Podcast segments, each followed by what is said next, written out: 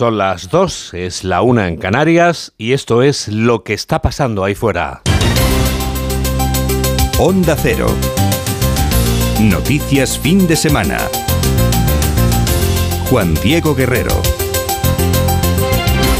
Buenas tardes a todo el mundo, incluidos los líderes políticos de este país que tienen 134 días por delante para hacer campaña.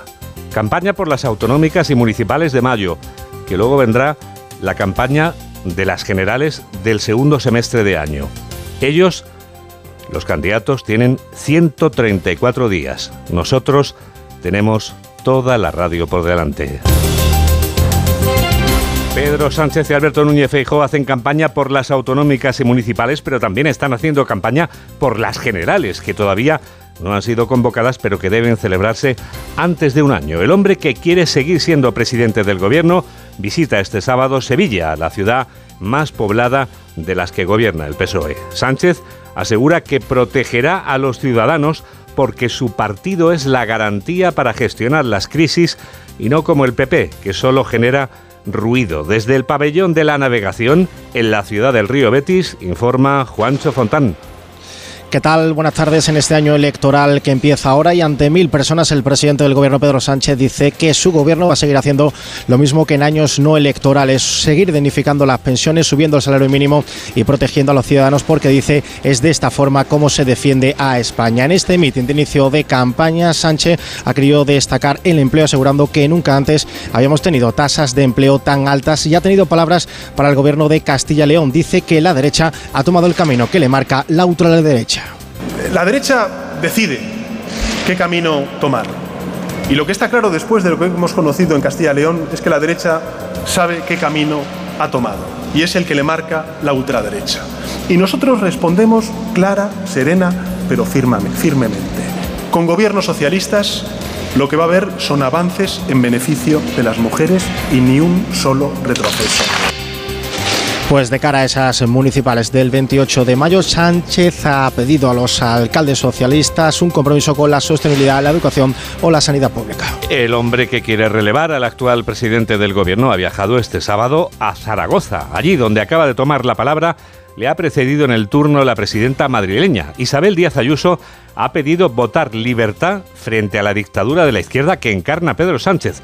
El acto que clausura Feijó ahora mismo se celebra en una de las comunidades en las que no gobierna y en las que está convencido de que va a gobernar el PP. World Trade Center de Zaragoza, José Ramón Arias.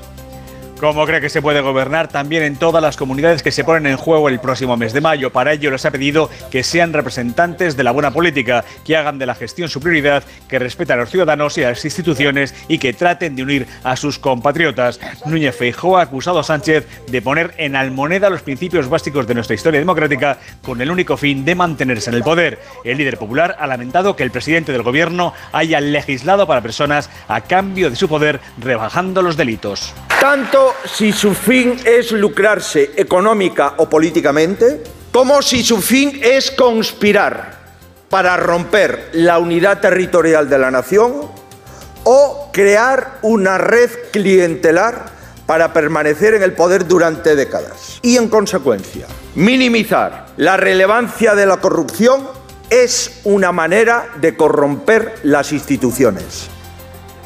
El presidente popular se ha mostrado convencido de que habrá cambio político en nuestro país el próximo año por higiene democrática y ha puesto un hito para ello, gobernar en la comunidad valenciana. Escuchamos en directo al líder del Partido Popular, Alberto Núñez Feijóo.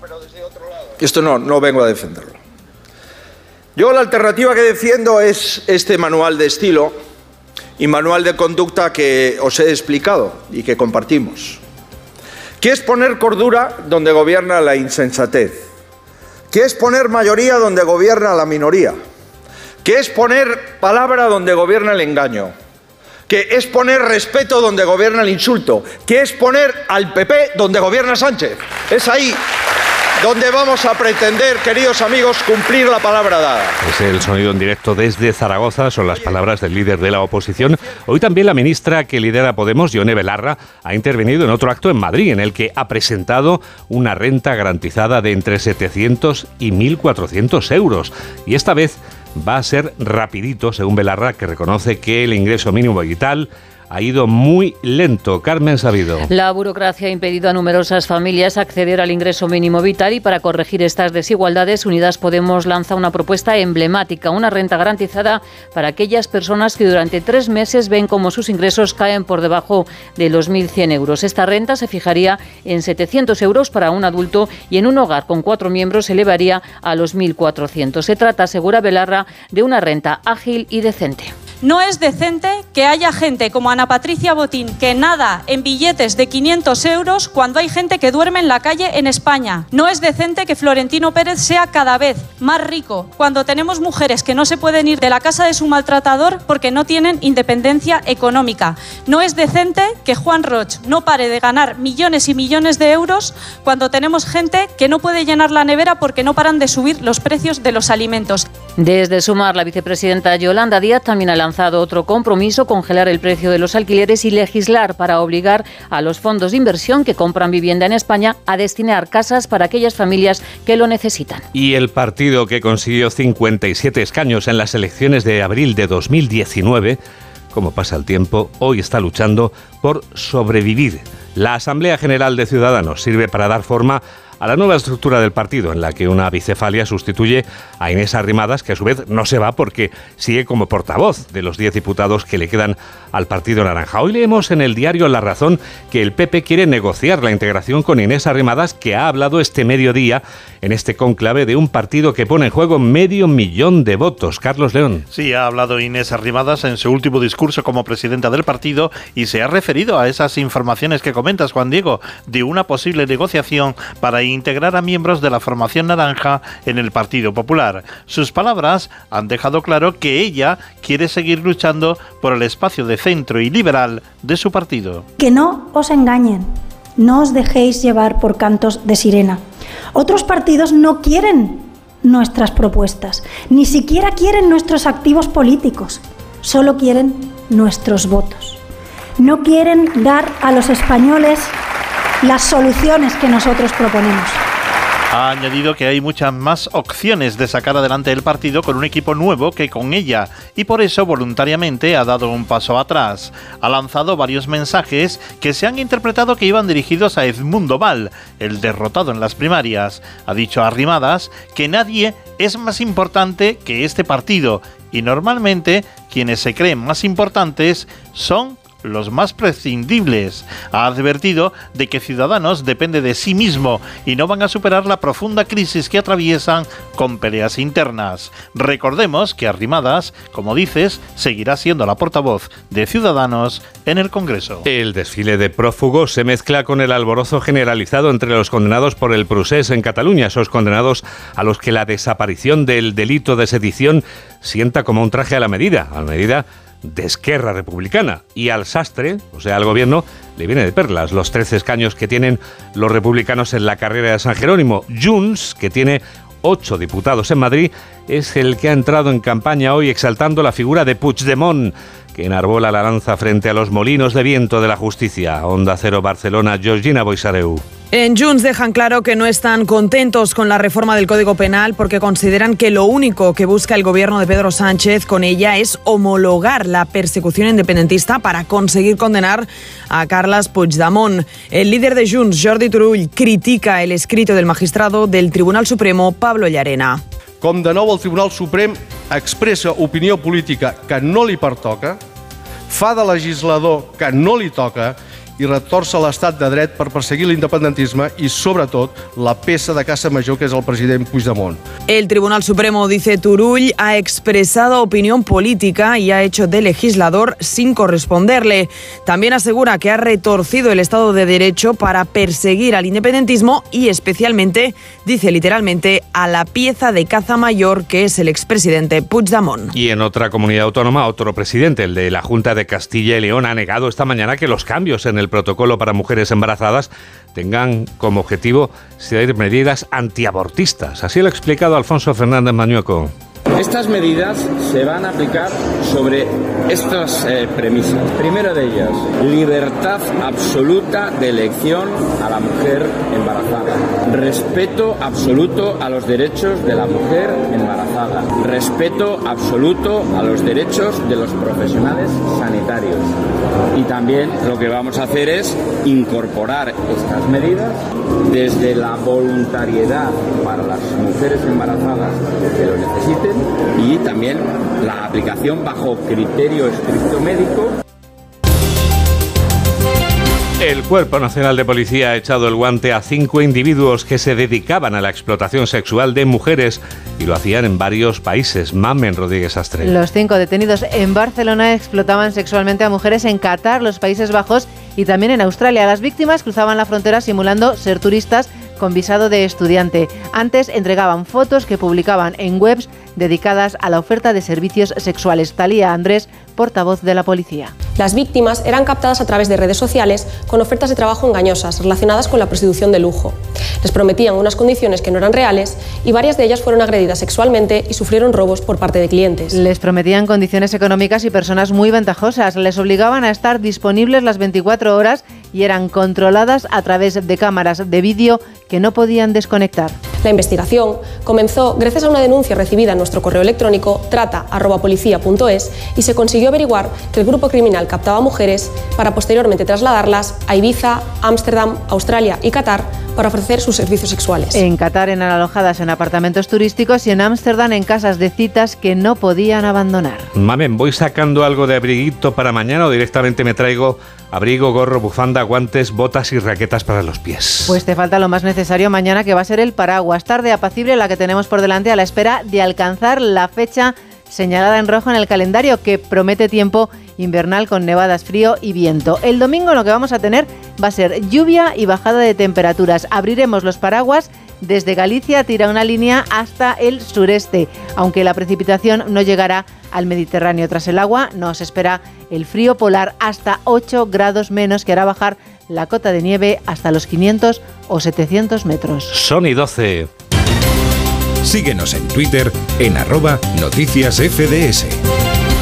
Y ahora que estamos en fin de semana, vamos a recordar lo que ha pasado de lunes a viernes. Lo hacemos con Yolanda Viladecans. Esta semana que dejamos atrás es la de la vuelta a la normalidad, a la rutina, a la cuesta de enero y a los discursos políticos como este del presidente del gobierno, Pedro Sánchez. El año 2023 no viene envuelto en esas catástrofes que algunos eh, anunciaron, confundiendo sus deseos con la realidad.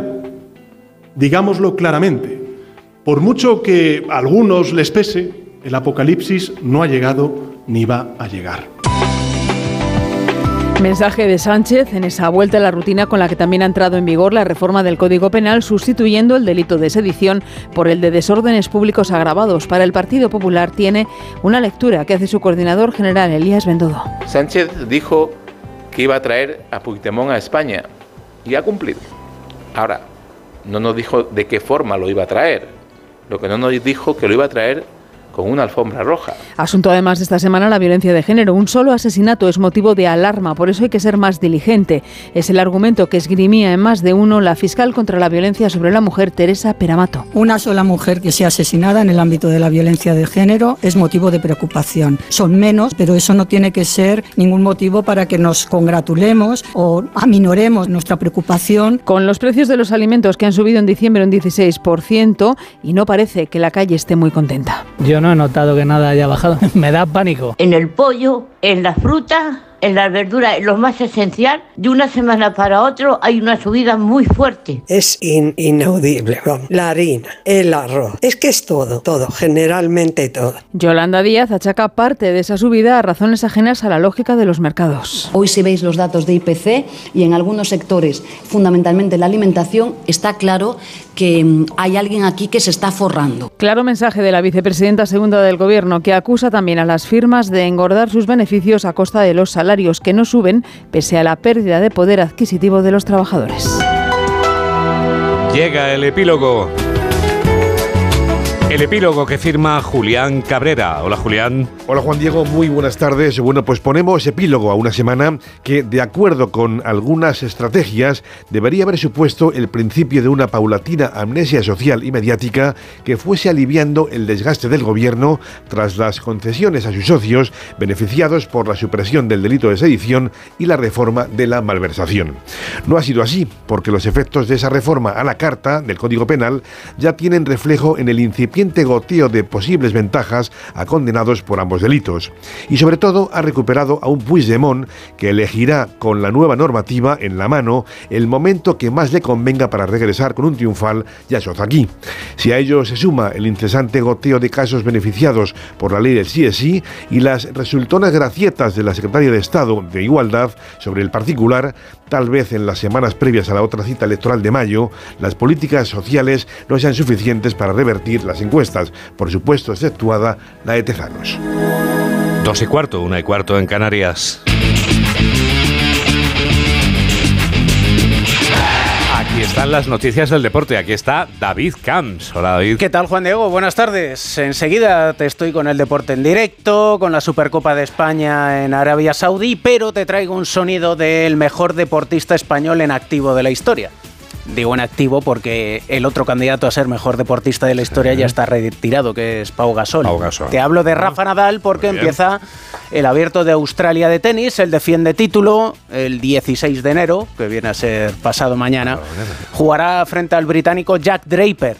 Y en el canal de televisión Eurosport del alemán Zverev le hacen una encuesta y él, entre otras cosas, pronostica que Rafa Nadal se va a retirar después de Ronald Garros.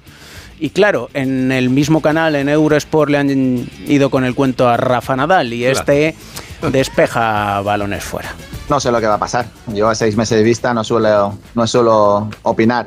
Con Zverev tengo una muy buena relación, no tanto como para confesarle algo si, si fuera de esta manera. ¿no? La realidad es que estoy aquí para jugar a tenis y yo no estoy pensando en mi retirada. Creo que vosotros lo estáis pensando semana tras semana porque así me lo demostráis en cada, en cada rueda de prensa, ¿no? Pero yo seguiré respondiendo lo mismo cada vez que me preguntéis. Dios nos libre de retirar a Rafa Nadal. Es que además hace bien, él se dedica a jugar y el día que deje de jugar, pues dejará de jugar. Que, ya cua- que se retire cuando le venga en gana. Cuando le venga bien, claro. Eso es, cuando deje de sentir pasión por el deporte, señor, eso sin es. más cuestión. Así que los grandes deciden cuando lo dejan y sobre todo lo más importante es que Rafa Nadal, por lo que parece, va a dejar el tenis, que el tenis no le dejará a él, que es lo que deseamos todos. En directo, partido Valladolid-Rayo Vallecano de Liga, ayer decimoséptima jornada, Celta 1, Villarreal 1, pero desde las 2 este Valladolid-Rayo Vallecano, Héctor Rodríguez, buenas tardes. ¿Qué tal, David? Muy buenas tardes desde el Estadio José Zorrilla. 17 minutos cumplimos ya de la primera parte en el Estadio Vallisoletano en un partido de momento frío, frío como el día, nubloso también el el- la jornada marcada por la concentración de pingüinos en la capital vallisoletana. Lo cierto es que lejos de ir en moto, el partido está siendo muy lento, muy lento, sin apenas oportunidades y con ninguno de los dos equipos acercándose al área rival. Un Real Valladolid que forma de inicio con Jordi Masip, Iván Fresneda, Joaquín Javi Sánchez y Lucas Rosa. En el centro del campo, Iván Sánchez, Monchu, Quique Pérez, la derecha para Gonzalo Plata, la izquierda es una de las novedades para el brasileño Robert Kennedy con Sergi Guardión en la punta del ataque, mientras que en las filas del Rayo Vallecano Iraola ha apostado por Dimitrescu en la portería con Balliu, Leyen, Catena, Fran García, Óscar Valentín, Unai López, Comesaña en el centro del campo, la derecha para Isi, la izquierda para Álvaro, con Sergio Camello en la punta del ataque. Dirige el encuentro el andaluz Melero López, de momento 18 en la primera parte, Real Valladolid 0, Rayo Vallecano 0. Mañana a las 8, Real Madrid-Barcelona por el título de la Supercopa de España. Hasta Arabia Saudí nos vamos con el sonido de Raúl Espínola, Alberto Pereiro, Alfredo Martínez. Buenas tardes a los dos. Hola, muy buenas tardes. Hola, David, ¿qué tal? Muy buenas. ¿Quién empieza primero? ¿Quién entrena primero, el Madrid o el Barça? Entrena primero el Madrid, que lo va a hacer a las 4 de la tarde de la Española, a las 6 aquí en, en Arabia Saudí, en, en Riyadh, donde en esas eh, instalaciones del Al Nasser eh, va a trabajar el Madrid. Ya sabes, la única baja en cuanto a lo deportivo, ya no lo quitamos del medio, que lo que quiere saber un poquito la gente, es eh, Lucas Vázquez, aparte de Chouameni y Álava, que se han quedado en Madrid. Y mm, la, única duda eh, razonable, y es que ayer eh, dividía el entrenamiento en, posibles titulares y suplentes. Marco Asensio estaba en el grupo de los suplentes, por lo que pinta que Rodrigo Vinicius y Benzema van a jugar arriba en el, en el Madrid mañana. Y, la duda que te decía es si Nacho Fernández puede ser eh, o lateral derecho e izquierdo, porque Carvajal y Mendy el otro día eh, aceleraron su, su regreso al, a los terrenos de juego por las lesiones de Lucas y de Militao y, y posiblemente los dos no sean de la partida, pero ya te digo, el resto es lo más eh, conocido de, de, siempre, con, con, con Courtois, con pues eh, Nacho Carvajal en el lateral diestro, con Mendy o Nacho en el lateral zurdo, con Rudiger y con en Militao pareja de centrales, con Valverde, Luca Modric y Toni Kroos en el centro del campo y arriba Vini, Rodrigo y, Karim, que está recuperando su, su mejor versión y, y parece que podemos ver otra vez un, un, futbolista parecido al de la temporada pasada, David. El Barça visitante, Alfredo, y con todos disponibles.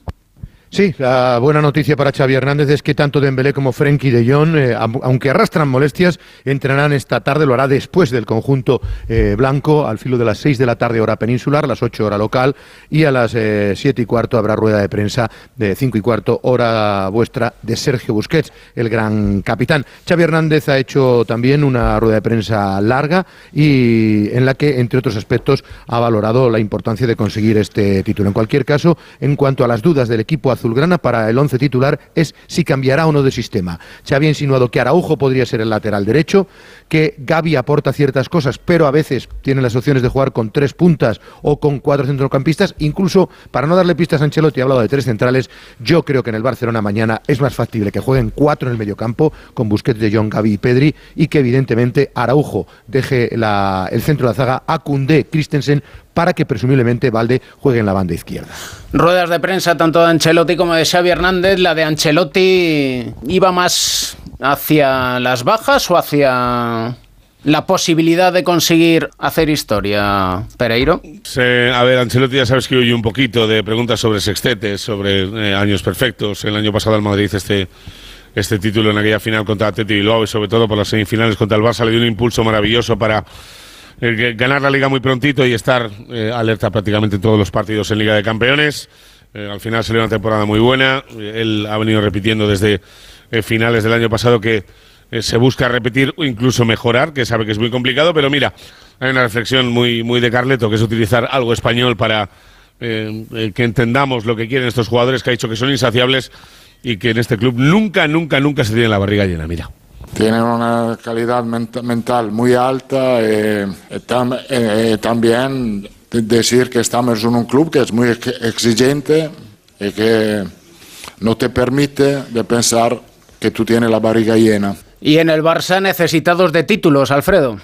Sí, es lógico porque lleva más de dos años sin conseguir un título. La última vez fue con Ronald Koeman en el banquillo, una Copa del Rey, y sabe que enfrente tendrá un equipo muy trabajado y que además eh, de, con Ancelotti lleva sin perder una final desde el 2014. Dice, bueno, me dais muchos ánimos, la verdad. En cualquier caso, cree que psicológicamente tienen que trabajar mucho, que tienen que tener eh, poca ansiedad, confianza y nada de miedo de cara a un título que para algunos puede parecer menos importante, pero Xavi le da mucho valor. Estamos a 90 minutos o a 120 o incluso a penaltis de ganar eh, un título y, y, a por ello, a por ello, con mucha ilusión y mucha motivación. Y después de esta foto oficial con Xavi Hernández, pues falta preguntarle un poquito por lo que tiene el Madrid y por lo que tiene el entre manos. Y el otro día lo reconocía el técnico italiano que está en Benzema volviendo a su prime. Y mira, hoy más claro no puede ser. Ha vuelto, nos da mucha confianza para los próximos partidos, para esta segunda parte de la temporada. Lo veo muy motivado, eh, se entrena bien, eh, es una pieza demasiado importante para nosotros. Creo que el equipo ha suplido bien a su ausencia en esta primera parte. Él nos va a ayudar en esta segunda parte. Xavi Hernández, por su parte, también al margen de lo que significa el eh, encuentro, también ha querido hablar en torno al futuro de la plantilla. Ha dicho que si le pide salir un jugador, lo dejaría. En el caso de Memphis Depay, que se está negociando con algunos clubes, entre otros estaría el Atlético de Madrid interesado, aunque el Barcelona exigiría a Carrasco y el Atlético de Madrid ofrecería a Lemar, pero que él está contento con la plantilla que tiene. Y muchas miradas en torno a la continuidad del técnico vallesano por si no consigue títulos. ¿Es importante para él conseguir la victoria y su primer título como entrenador del Barça? Yo no priorizo mi, mi, persona, al final priorizo el club, el Barça, los jugadores, para mí son más importantes, ¿no? El club es más importante que, que yo y cualquier persona, ¿no? Nos hace especial ilusión, además siendo, siendo el Madrid en la final, es un clásico, pues significaría mucho para, para el barcelonismo, ¿no? Y además, Alberto, hemos podido escuchar al colegiado. Sí, a Ricardo de Burgos Berconchea, por cierto, por cerrar, eh, la información de eh, Madrid-Barça en cuanto a sonidos, tres y cuarto de la tarde, eh, Karim Benzema en la rueda de prensa en el estadio del Al-Nasser, que ya sabes cómo va esta historia. Yo pensé que iba a evitar un poquito el hecho de eh, no responder preguntas por aquello que pasó con Francia, pero sí, hemos escuchado a Ricardo de Burgos Beconchea, el árbitro del partido, que mira, eh, al final eh, pregunta sobre las manos, pregunta sobre el funcionamiento del bar, pero lo que no quiere bajo ninguna circunstancia es ver el lunes su cara en el telediario. Mira. Llevamos muchos años en el arbitraje, sabemos este tipo de partidos lo que generan tenemos que estar un poco centrados en lo nuestro, olvidarnos del, exterior, olvidarnos de las críticas. Bueno, luego que tengamos suerte en el campo, que se den jugadas que para todo el mundo sean blancas o negras, porque ya sabes que si tenemos las grises, al final unos u otros siempre pueden eh, expresar su, disconformidad y, ya está. Si suceden, pues estar a la altura y, sacar lo mejor posible. Y de eso dependerá que los jugadores se comporten de la manera más deportiva posible. ¿Quedan entradas, Alfredo?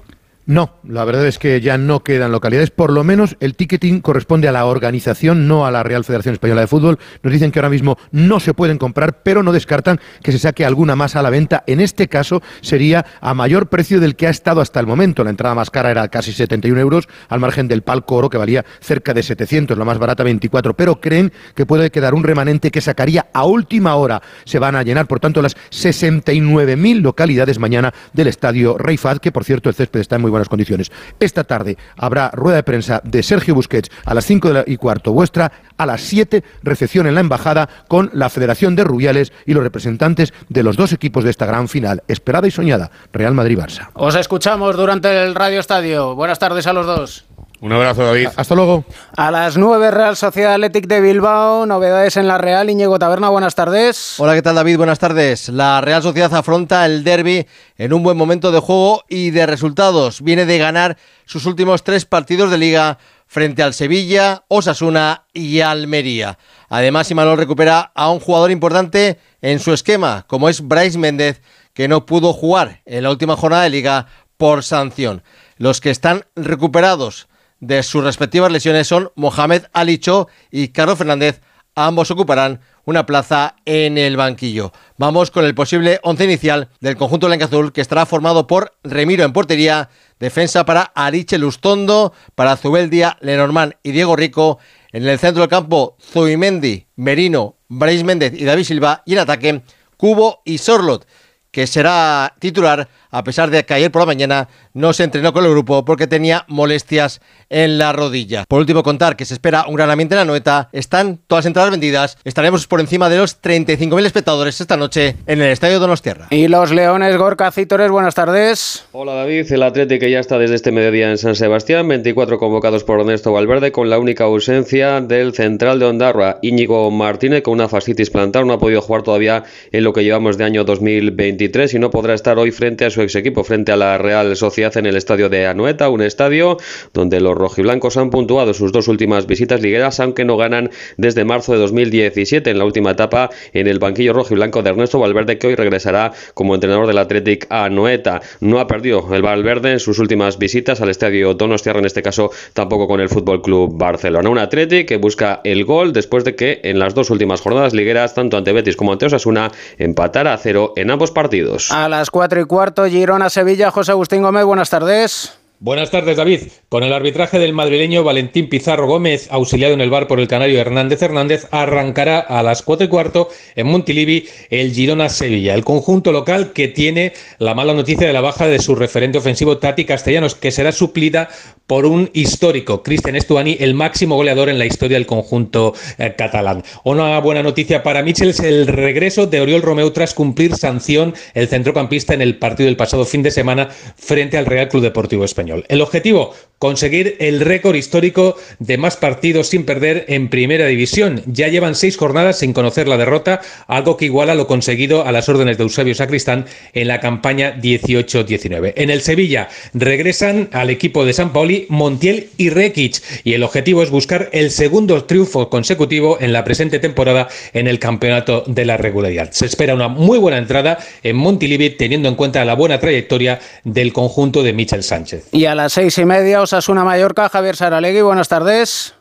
Buenas tardes. Casi 70 días después, Osasuna vuelve a jugar en el Estadio del Sadar. Tras la reanudación de la competición, ha habido tres partidos consecutivos fuera de casa y además con escaso bagaje para los rojillos, que al menos en San Mamés recuperaron el orden defensivo. Sin embargo, la producción ofensiva sigue siendo escasa para un Osasuna al que no le ha sentado bien el parón. Los dos laterales derechos vuelven a ser baja, tanto Rubén Peña como Nacho Vidal, por lo tanto es muy probable que repita el canterano Diego Moreno, titular ya y debutante en San Mamés frente al Athletic. Sí que vuelve a la convocatoria y seguramente al 11 el central Unai García. Por parte del Mallorca, toda la plantilla a disposición de Javier Aguirre, que quizás su única duda es decidir si el delantero mallorquín Abdón Prats, autor del gol del triunfo ante el Valladolid en el tiempo añadido saliendo desde el banquillo, merezca formar parte del once inicial, porque sí que está confirmado ya que Pablo Mafeo y Kang In Lee van a ser titulares. Cinco jugadores de Mallorca están apercibidos de sanción y si alguno de la quinta amarilla se perdería el partido contra el Celta en una semana en la que ambos, Osasuna y Mallorca, tendrán tres compromisos porque ambos siguen vivos en la Copa. Arbitrará César Sotogrado. Gracias, Javier. Como dejamos el Valladolid Rayo, Héctor. En el minuto 29 de la primera parte en el estadio, José Zorrilla revisando una acción en el área del conjunto vallisoletano por posibles manos. Continúa el empate a cero, Real Valladolid cero, Rayo Vallecano cero. Y a partir de las tres y media, Juan Diego, ya sabes, súbete al tren del Radio Estadio porque aparte del fútbol tenemos balonmano. Segundo partido del Mundial, España juega frente a Chile y tenemos también baloncesto, Liga Endesa. Es la penúltima jornada de la primera vuelta y todavía quedan tres puestos para la Copa del Rey por decidir y hay seis equipos optando a ellos. Así que emocionante no van a faltar. Hombre, en el tren de Radio Estadio con Edu García. Oye, y ahora nosotros, ¿sabes lo que vamos a hacer? Seguir contando. Lo que está pasando ahí, fuera. Onda Cero. Noticias fin de semana. Juan Diego Guerrero. Lo esencial de este sábado es lo que sintetiza en un minuto Yolanda Viladecans. Mensajes de los líderes del PSOE y del PP abren este fin de semana el telón electoral de las autonómicas y municipales del 28M. Pedro Sánchez en Sevilla asegura que su gobierno seguirá dignificando las pensiones y avisa de que no permitirá retrocesos en el derecho de las mujeres a abortar critica que el Partido Popular siga el camino que le marca Vox. En Zaragoza, el presidente del PP, Núñez Fijo, reivindica el máximo respeto en la gestión del dinero público y dice que modificar el Código Penal para homologarlo a los países de Europa es una falsedad enorme que perseguirá la biografía del señor Sánchez durante toda su vida política. En Madrid, la ministra de Derechos Sociales y Agenda 2030 y secretaria general de Podemos, Yone Belarra, ha propuesto una renta básica garantizada de entre 700 y 1.400 euros desde los 18 años para los hogares vulnerables y trabajadores precarizados. Y desde Ciudadanos, su ya ex líder Inés Arrimadas, que sigue como portavoz del partido en el Congreso, deja el liderazgo porque cree que el partido tendrá más opciones con una dirección nueva. Una última mirada a Ucrania, donde se han vuelto a producir bombardeos en el centro de Kiev. Un 2 y 32, 1 y 32 en Canarias. Síguenos en Facebook en Noticias Fin de Semana Onda Cero. Los líderes políticos de este país tienen 134 días por delante para hacer campaña, una campaña para las municipales y autonómicas de mayo, a la que luego sucederá una campaña para las generales de diciembre. Ellos tienen 134 días y nosotros, ya saben, tenemos toda la radio por delante. Pedro Sánchez y Alberto Núñez Feijóo vuelven a entrar en acción. El hombre que quiere seguir siendo presidente del gobierno visita este sábado Sevilla, la ciudad más poblada de las que gobierna el Partido Socialista. Pedro Sánchez ha asegurado que protegerá a los ciudadanos porque su formación política es la garantía para gestionar las crisis y no como el PP, que solo genera ruido. Volvemos al pabellón de la navegación en la ciudad del río Betis. Allí está un hombre de Onda Cero, Juancho Fontán. ¿Qué tal? Buenas tardes. Ante unas mil personas aquí en Sevilla, el presidente del gobierno Pedro Sánchez ha arrancado la campaña de cara a las municipales pidiendo a los alcaldes socialistas compromisos con los jóvenes, la educación o la sanidad. Acompañando a Sánchez han estado las ministras Montero y Pilar Alegría y ha habido una ausencia destacada, la de Susana Díaz. En su discurso, Sánchez ha avisado que no va a permitir retrocesos en los derechos de las mujeres y ha criticado que el PP siga el camino que le marca Vox. Defiende la socialdemocracia como el camino más eficaz para reponernos de las crisis. Frente a aquellos que hoy reivindican la gestión de entonces, nosotros decimos que la vía socialdemócrata para resolver esas crisis es la vía no solamente más equitativa, sino más eficaz para reponernos de crisis tan graves como la crisis del COVID-19 y también la crisis de Ucrania. Sánchez ha elegido Sevilla por ser la ciudad más poblada de todas las que gobierna el PSOE. Aquí 72 de las 105 alcaldías en la provincia están gobernadas por alcaldes socialistas. El secretario general del PSOE andaluz, Juan Espada, se ha mostrado convencido de que el alcalde de la capital andaluza, Antonio Muñoz, va a revalidar su cargo el próximo 28 de mayo. Ahora más que nunca, en 2023, la candidatura de Antonio Muñoz me llena de orgullo, me llena sin duda de fuerza porque creo que es la culminación de un proyecto socialista en esta ciudad de Sevilla en la que una vez más va a haber tres, tres mandatos, Alfredo, de nuevo con socialistas al frente. Volveremos a batir ese récord que no ha hecho nadie en Sevilla más que el PSOE.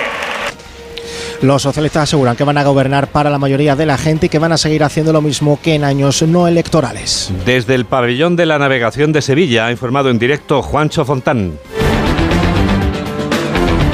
El hombre que quiere relevar al actual presidente del gobierno ha viajado este sábado a Zaragoza, allí donde acaba de ha tomado la palabra ya hace unos minutos y debe estar a punto de terminar, le ha precedido en el turno la presidenta madrileña Isabel Díaz Ayuso, que ha pedido votar libertad frente a la dictadura de la izquierda que encarna Pedro Sánchez. Vamos a saber qué exactamente ha dicho en estos últimos minutos el líder de la oposición que ha clausurado este acto en una de las comunidades en las que no gobierna, pero como nos va a contar desde el World Trade Center de Zaragoza, José Ramón Arias, es una de las comunidades que está convencido de que va a gobernar.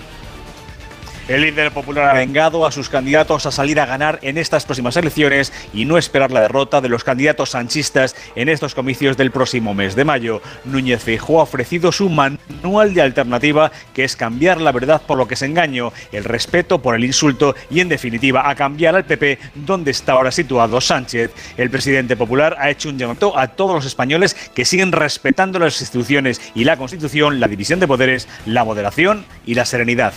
Fíjase en este momento que somos el partido constitucionalista que le queda a España, pero que no, que no se equivoque. ¿eh? Hay mucha gente que votó al PSOE que sigue queriendo la Constitución.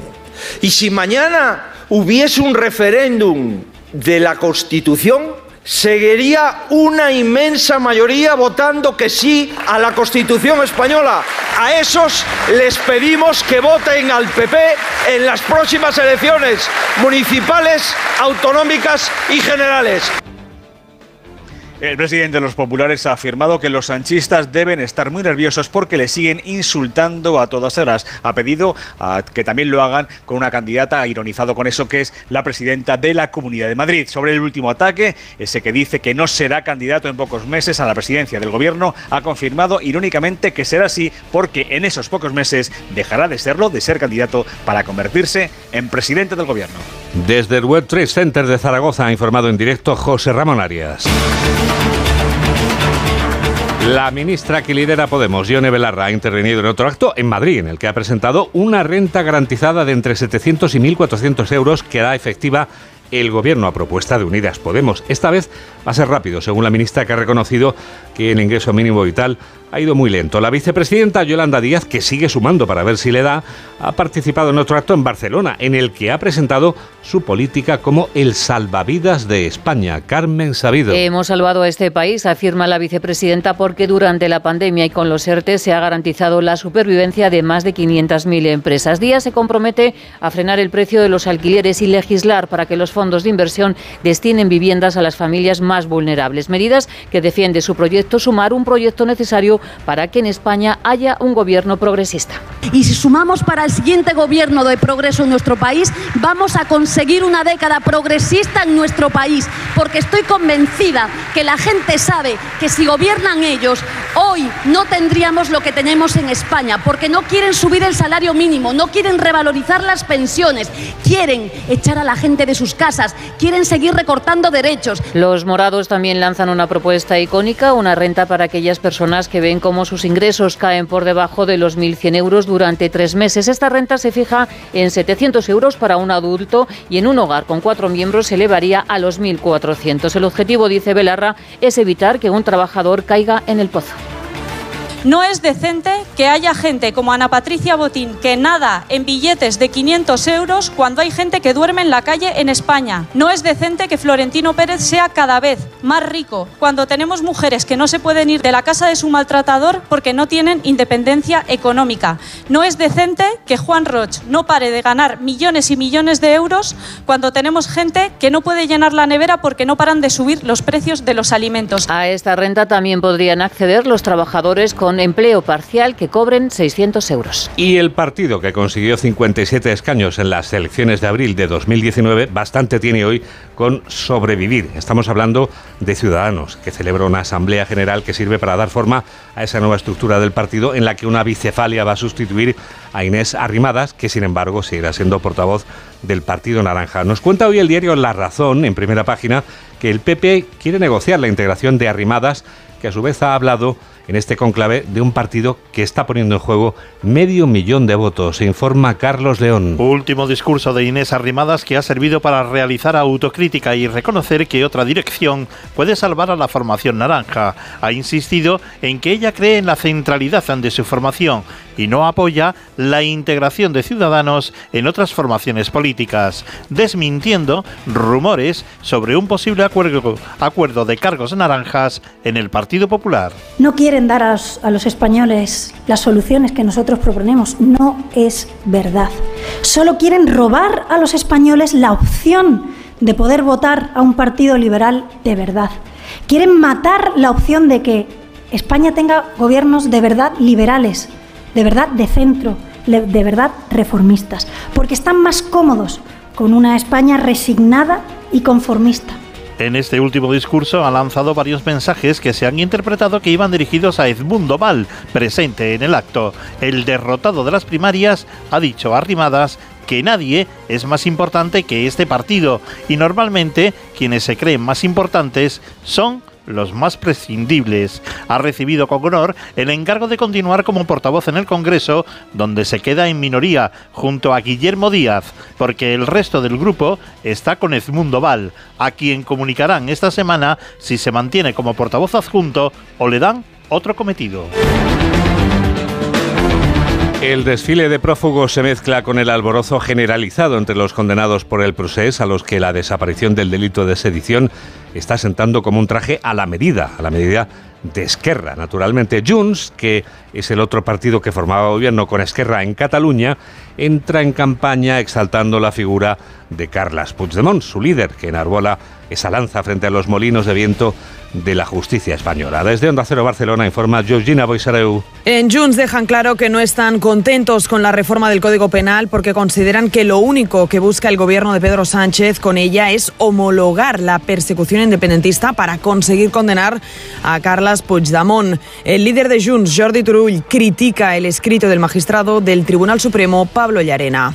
Com de nou el Tribunal Suprem expressa opinió política que no li pertoca, fa de legislador que no li toca i retorça l'estat de dret per perseguir l'independentisme i, sobretot, la peça de caça major que és el president Puigdemont. El Tribunal Supremo, dice Turull, ha expresado opinión política y ha hecho de legislador sin corresponderle. También asegura que ha retorcido el Estado de Derecho para perseguir al independentismo y especialmente, dice literalmente, a la pieza de caza mayor que es el expresidente Puigdemont. Enseguida la vuelta al mundo en 80 segundos. Hola, soy José Mi Rodríguez Sieiro y yo también escucho noticias fin de semana de Onda Cero con Juan Diego Guerrero.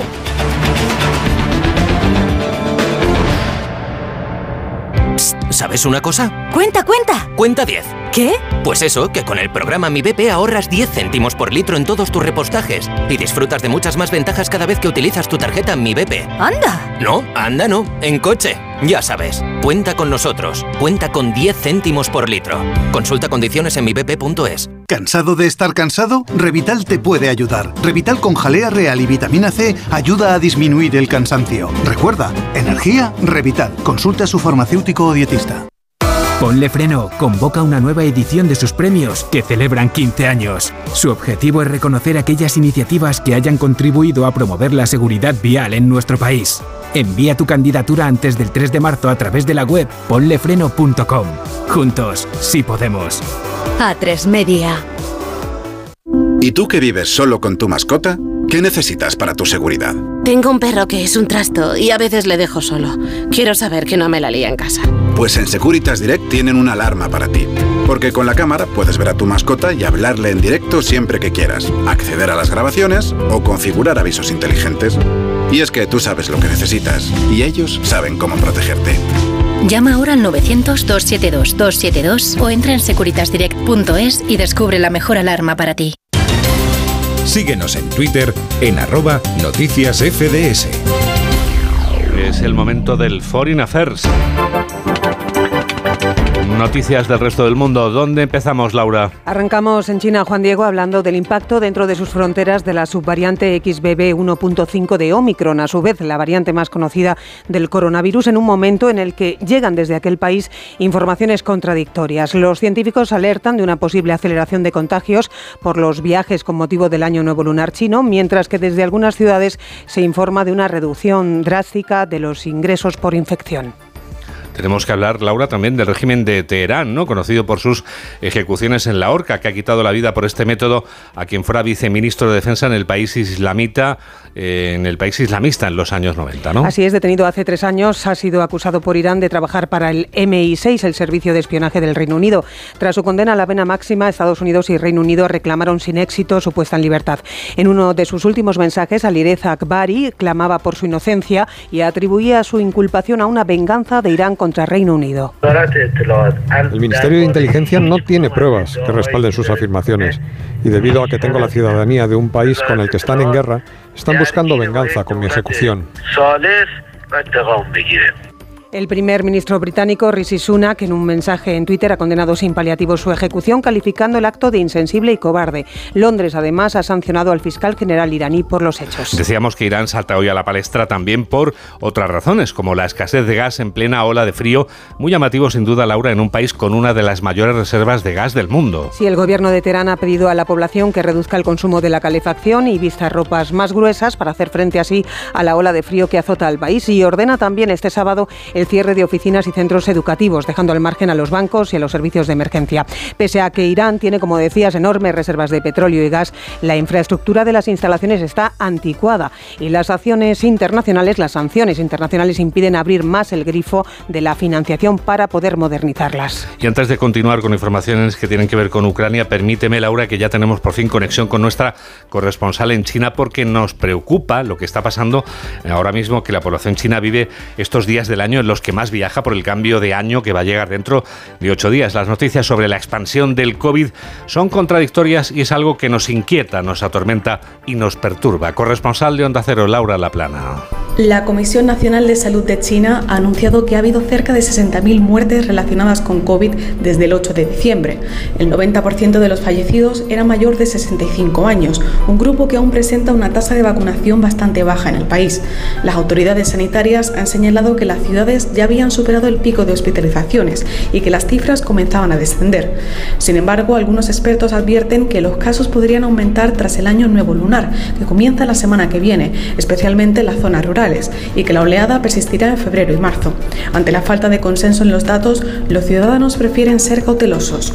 La semana que viene ya le diríamos a Laura el Xin Yan Kuai Lo, el feliz año nuevo en China. Ahora volvemos sobre Ucrania, como te decía Laura, porque Ucrania llega hoy al día 324 de conflicto por la invasión rusa, con advertencia del presidente ucraniano Zelensky de que el dominio que Rusia dice tener sobre ciudades del este como Soledar no es tal. En su último mensaje en vídeo insiste el mandatario ucraniano en que aunque la ofensiva rusa sigue centrada sobre enclaves como Donetsk o Bakhmut, los combates por la resistencia de las fuerzas locales continúan.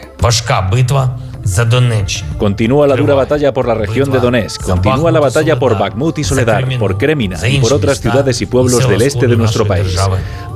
Aunque el enemigo ha concentrado sus mayores fuerzas en esta dirección, nuestras tropas, las Fuerzas Armadas de Ucrania, todas las fuerzas de defensa y seguridad están defendiendo el Estado.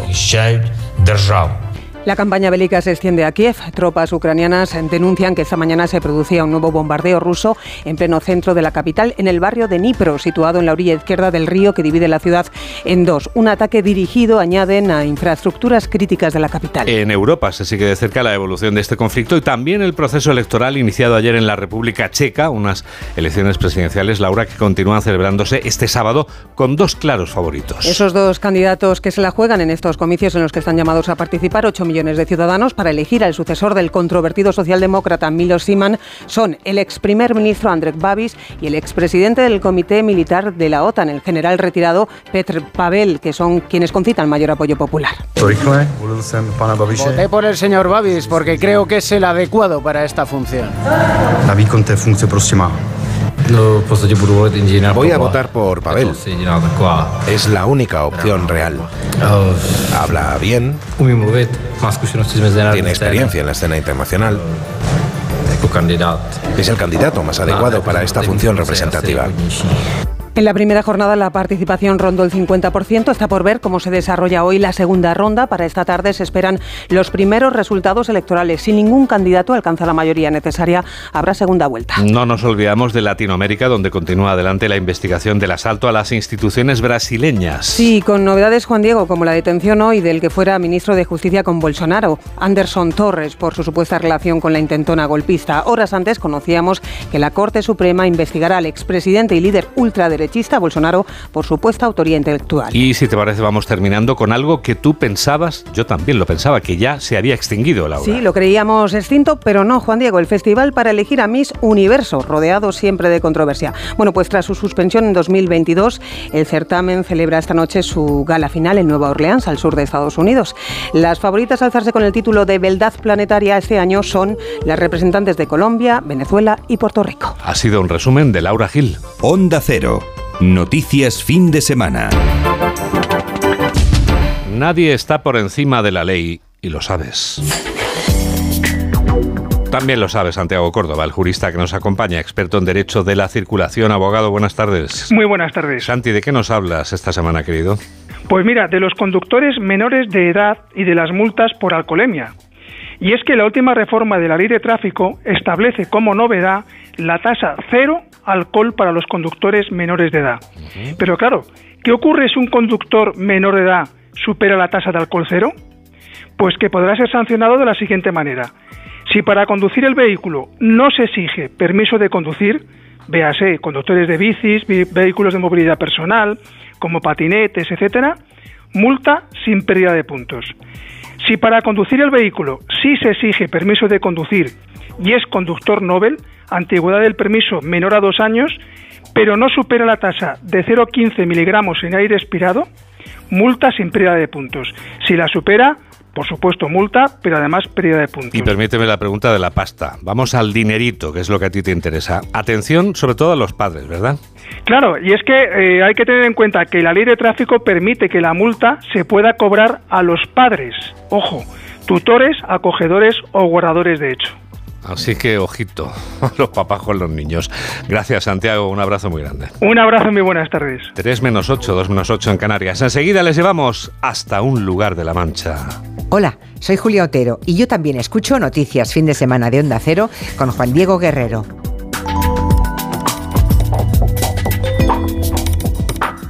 La vida es como un libro y cada capítulo es una nueva oportunidad de empezar de cero y vivir algo que nunca hubieras imaginado. Sea cual sea tu próximo capítulo, lo importante es que lo hagas realidad. Porque dentro de una vida hay muchas vidas y en Cofidis llevamos 30 años ayudándote a vivirlas todas. Entra en cofidis.es y cuenta con nosotros. Plácido eh, se acercó a mí. ¿Qué hago? ¿Qué hago? Es la segunda vez. ¿Ahora qué? ¿Ahora qué? ¿Ahora qué? Por primera vez Estamos escuchando a una mujer española hablando sobre el acoso de Plácido Domingo en nuestro país. Salvados. Mañana a las 9 y 25 de la noche en La Sexta. Con las lentillas, el polvo, los ordenadores, notamos los ojos secos, nos pican. La solución es Devisión Lágrimas. Devisión alivia la irritación y sequedad ocular. Devisión Lágrimas. Este producto cumple con la normativa vigente de producto sanitario. Síguenos en Facebook en Noticias Fin de Semana Onda Cero. La penúltima noticia está en las tablas de Daimiel, que están agonizando desde hace 50 años. Así lo denuncian quienes acuden a la marcha convocada este sábado. Onda Cero Ciudad Real, José Luis Juárez. Los convocantes de la marcha entienden que las tablas de Daimiel están en peligro desde su misma creación. Cuando en este año se cumple el 50 aniversario de su declaración como Parque Nacional, creen que no se han conseguido superar los problemas de agua entienden que la situación actual se ha agotado y lo que van a proponer con esta marcha es lo siguiente. José Manuel Hernández, miembro de la Asociación Ojos del Guadiana Vivos. Una propuesta para que mm, caduque el actual Parque Nacional de las Tablas de Daimiel a los 50 años y iniciemos una etapa nueva, eh, más ambiciosa, que realmente sea una segunda oportunidad para hacer ahora lo que se tuvo que haber hecho bien hace 50 años. Según Hernández, el problema es que se ha reducido el nivel del agua subterránea. No corren los ríos Guadiana y Cigüela. Los ojos del Guadiana llevan secos desde hace años y la superficie del parque es muy pequeña, por lo que piden que se incremente hasta llegar a la zona de los propios ojos del Guadiana. Y ahora, ojo, que hablamos de libros. Hablamos de libros con Paco Paniagua. La escritora y periodista Marta Robles ha iniciado el año con un nuevo libro. Lleva por título Lo que la primavera hace con los cerezos. Y se trata de un acercamiento muy interesante a historias de amor y desamor de grandes creadores. 70 episodios históricos en los que la autora explora la relación entre las emociones y la creación artística. Navegar por todas las disciplinas de los distintos creadores y constatar algo que, es eh, cierto, que es que no hay ninguna obra de un creador que sea lineal, que todas tienen picos y valles y que mm, dependen esos picos y valles de las emociones que tenga. Y que esas emociones vienen determinadas por el amor, el desamor y la pérdida, porque hay creadores que crean mejor en el desamor que en el amor, ¿no? Lo que la primavera hace con los cerezos de Marta Robles Editoriales pasa. En esta semana se ha pasado por Madrid el autor hondureño Alejandro Villela para presentar su libro El espiral de la fantasía, un libro en el que a través de relatos cortos de estilo metafísico y hiperrealista se dan claves muy interesantes sobre cómo afrontar enfermedades como la fibromialgia, la ansiedad, la depresión o la migraña crónica que padecen millones de personas.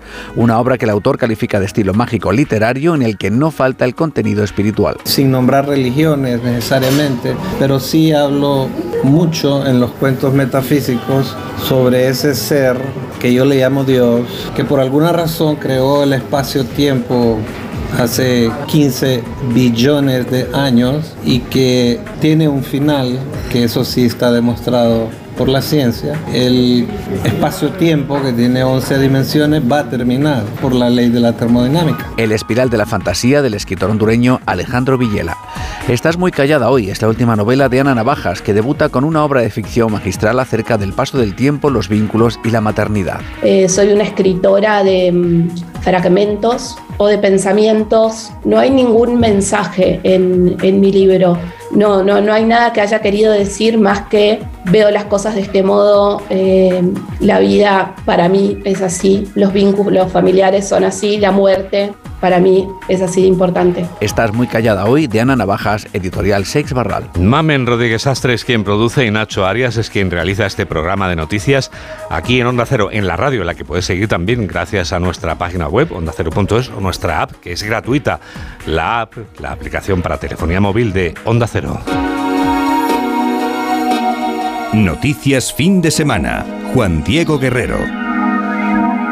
¿Cómo pasa el tiempo? Este fin de semana escuchamos en el momento de la despedida a cantantes que anuncian perfumes. Durante estas últimas semanas te has cansado de verlos, porque durante las últimas semanas, entre que venía Santa y que luego venían los Reyes Magos, pues claro, a veces teníamos dudas y no sabíamos por cuál, por cuál decantarnos. Lo cierto es que los hemos visto sin cesar durante toda la Navidad y ahora preferimos escucharlos interpretar canciones contundentes que hemos elegido por lo llamativas, como es contundente la de Are You Gonna Go My Way? Vas a seguir mi camino, que es la contundente canción de Lenny Kravitz con la que te recordamos que nuestro camino es la radio.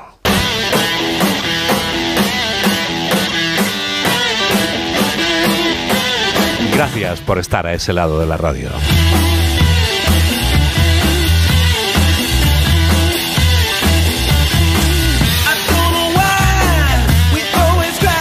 Radio te acompañe. Adiós.